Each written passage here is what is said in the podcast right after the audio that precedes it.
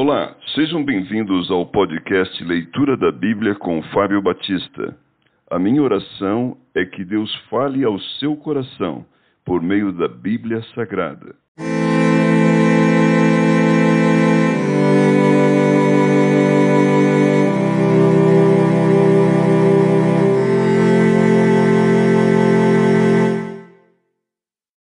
Salmos capítulo 49 A vaidade do homem, ao mestre de canto, salmo dos filhos de Corá.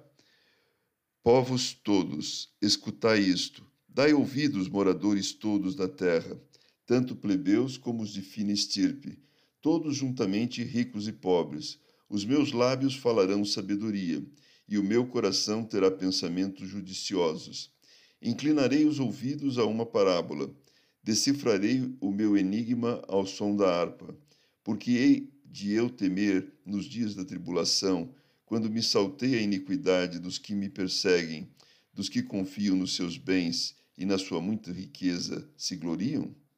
Ao irmão verdadeiramente ninguém o pode remir, nem pagar por ele a Deus o seu resgate, pois a redenção da alma deles é caríssima e cessará a tentativa para sempre para que continue a viver perpetuamente e não veja a cova, porquanto vê-se morrerem os sábios e perceber, perce, perecem tanto o estulto como o inepto, os quais deixam a outros as suas riquezas.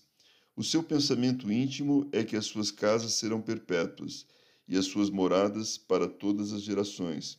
Chegam a dar seu próprio nome às suas terras. Todavia, o homem não permanece em sua ostentação, é antes como os animais que perecem. Tal proceder é estultícia deles. Assim mesmo, os seus seguidores aplaudem o que eles dizem.